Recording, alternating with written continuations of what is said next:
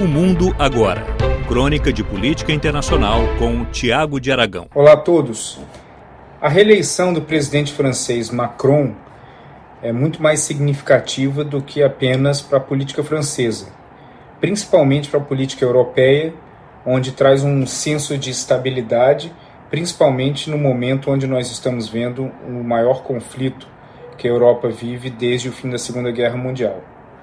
É inegável que a participação e o envolvimento do presidente francês Emmanuel Macron, representando muitas das visões da União Europeia e da OTAN nas tentativas de negociação com o presidente russo Putin, acabaram sendo importantes, mesmo que não tiveram o objetivo atingido, que era impedir, na primeira fase, que o Putin invadisse a Ucrânia, e na segunda fase, que acelerasse um cessar-fogo e um acordo de paz. Mas no meio de tudo isso, a continuidade de Macron, pelo menos no âmbito europeu, acaba sendo muito importante, porque essa continuidade ela segue fortalecendo o ponto de vista da OTAN e fortalecendo a união dentro da União Europeia, no qual Macron, desde a saída da Angela Merkel, tenta consolidar a França como uma grande liderança europeia.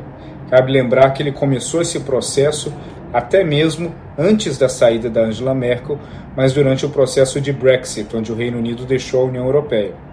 Então, a continuidade de Macron reforça esse âmbito e esse, essa busca francesa pela proeminência na Europa,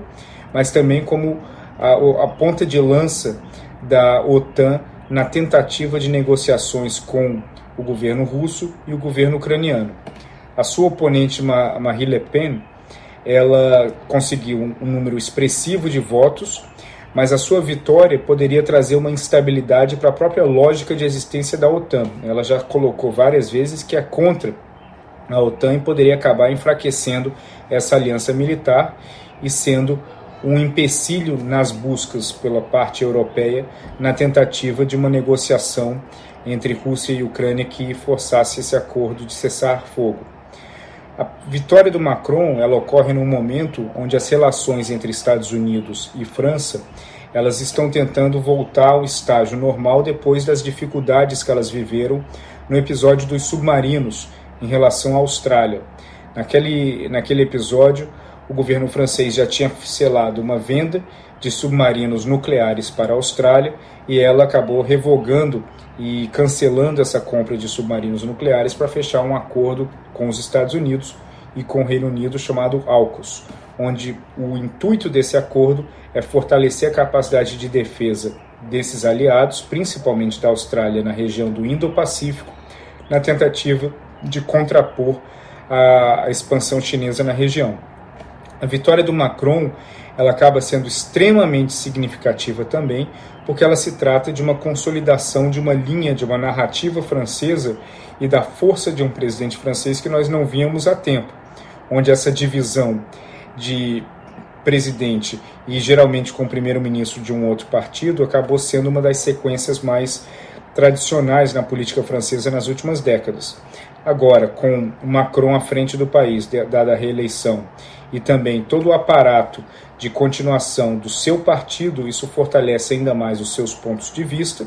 e coloca a França de novo na rota na busca pela proeminência na liderança europeia. A candidata derrotada Marine Le Pen já deixou bem claro que ela vai seguir na linha que ela vinha atuando durante a campanha, visando as eleições legislativas com o objetivo de enfraquecer a força do Macron dentro do legislativo francês. Cabe ver como que isso vai acontecer, já que nos próximos meses nós teremos eleições legislativas na França. Vamos ficando por aqui e muito obrigado a participação de todos.